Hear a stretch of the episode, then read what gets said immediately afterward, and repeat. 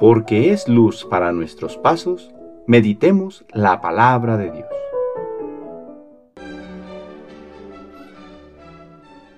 Del Santo Evangelio según San Lucas capítulo 15 versículos del 1 al 32.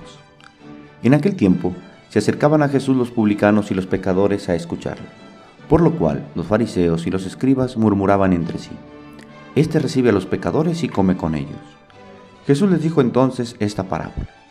¿Quién de ustedes, si tiene cien ovejas y se le pierde una, no deja las noventa y nueve en el campo y va en busca de la que se le perdió hasta encontrarla?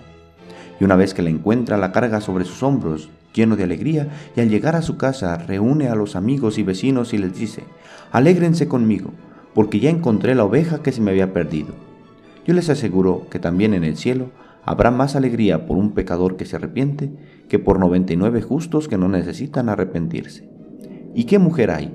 Que si tiene diez monedas de plata y pierde una, no enciende luego una lámpara y barre la casa y la busca con cuidado hasta encontrarla. Y cuando la encuentra, reúne a sus amigas y vecinas y les dice, Alégrense conmigo, porque ya encontré la moneda que se me había perdido. Yo les aseguro que así también se alegran los ángeles de Dios por un solo pecador que se arrepiente. También les dijo esta parábola. Un hombre tenía dos hijos, y el menor de ellos le dijo a su padre, Padre, dame la parte que me toca de la herencia y él les repartió los bienes. No muchos días después, el hijo menor, juntando todo lo suyo, se fue a un país lejano y allá derrochó su fortuna, viviendo de una manera disoluta. Después de malgastarlo todo, sobrevino en aquella región una gran hambre y él empezó a pasar necesidad. Entonces fue a pedirle trabajo a un habitante de aquel país, el cual lo mandó a sus campos a cuidar cerdos.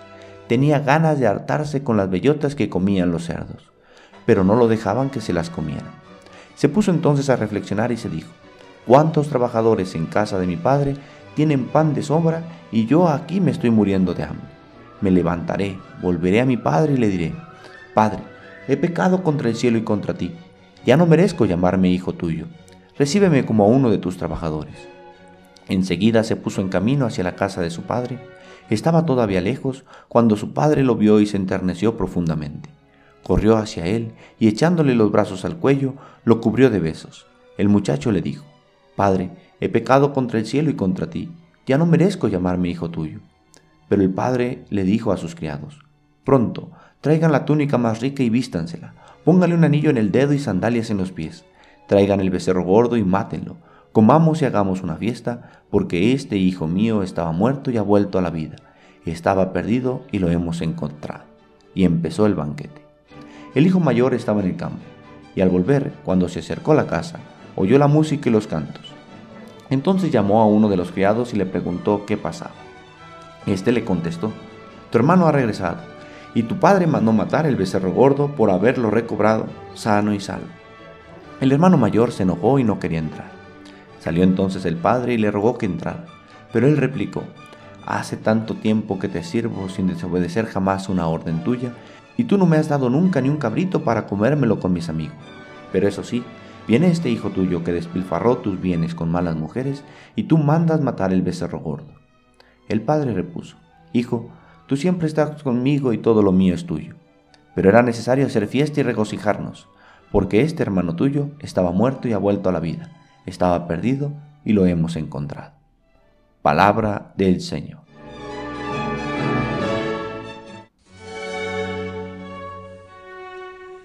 Domingo de la vigésimo cuarta semana del tiempo ordinario. La palabra de Dios del día de hoy nos invita a reflexionar en una característica muy especial del amor de Dios por nosotros. Su amor es misericordia. En la primera oración de la misa le pedimos con toda confianza, ayúdanos a experimentar tu misericordia y esta es precisamente la experiencia que queremos tener, voltear a ver a Dios, observar a su Hijo crucificado y saber que fue por mí, hasta poder decir, me amó y se entregó por mí. Es la experiencia de quien ha sido amado, que ha sido perdonado y que su pecado ha sido borrado, nada más y nada menos que con la sangre de nuestro Señor Jesucristo. El amor de Dios por mí lleva a Jesús a tales extremos. Tener esta experiencia cambia la vida, nos hace voltear a ver a Dios y quedar en una deuda de amor que envuelve toda nuestra existencia. El amor de Dios es misericordia, la misericordia nace de la esperanza que Dios tiene en nosotros, que reconoce que desde nuestra libertad podemos cambiar la respuesta que habíamos sostenido hasta este momento, que todo pecador tiene un pasado, pero que su esperanza se sostiene en un futuro que se abre a una nueva vida debido al perdón infinito que Dios nos da. Apoyado en la reflexión del obispo Munilla, nos detenemos en las tres parábolas que nos ofrece San Lucas para descubrir tres rasgos de la misericordia de Dios. Primero, el amor de Dios por mí es único e individual. Para Dios no existe un rebaño, sino cien ovejas en la cual cada una es amada especialmente. Para Dios, cada uno de nosotros somos importantes. Segundo, el perdón de Dios es un amor desproporcionado. Nos ama más allá de lo que podamos pensar. La mujer de la parábola busca una monedita y al encontrarla hace una gran fiesta. Suena ilógico, pero así es el perdón de Dios. Nos ama fuera de la lógica humana de los parámetros que nosotros podamos haber fijado. Tercero, es un amor que sorprende. El hijo que había abandonado a su padre vuelve y es sorprendido por su reacción, pues le devuelve la dignidad de hijos y lejos de reprocharle o de castigarle, lo recibe con gran alegría. Dicha reacción, lejos de volverlo un descarado, como en ocasiones nos pasa cuando hacemos una caricatura de la misericordia, diciendo, voy a pecar, que al cabo Dios me perdona, hace que este hijo comprenda el dolor que causó en su padre al irse y la correspondencia que ahora ha de tener ante tan grande amor que ya no querrá volver a causarle este dolor al Padre que tanto le ama.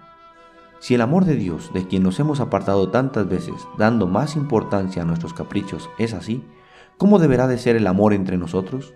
Reflexionemos y busquemos la mejor manera de ayudarnos los unos a los otros a vivir la misericordia día tras día. Dejémonos envolver por el amor misericordioso de Dios, que es único, abundante y sorprendente, y redireccionemos nuestra vida. El Señor esté con ustedes. La bendición de Dios Todopoderoso, Padre, Hijo y Espíritu Santo, descienda sobre ustedes y les acompañe siempre. Que tengan feliz domingo.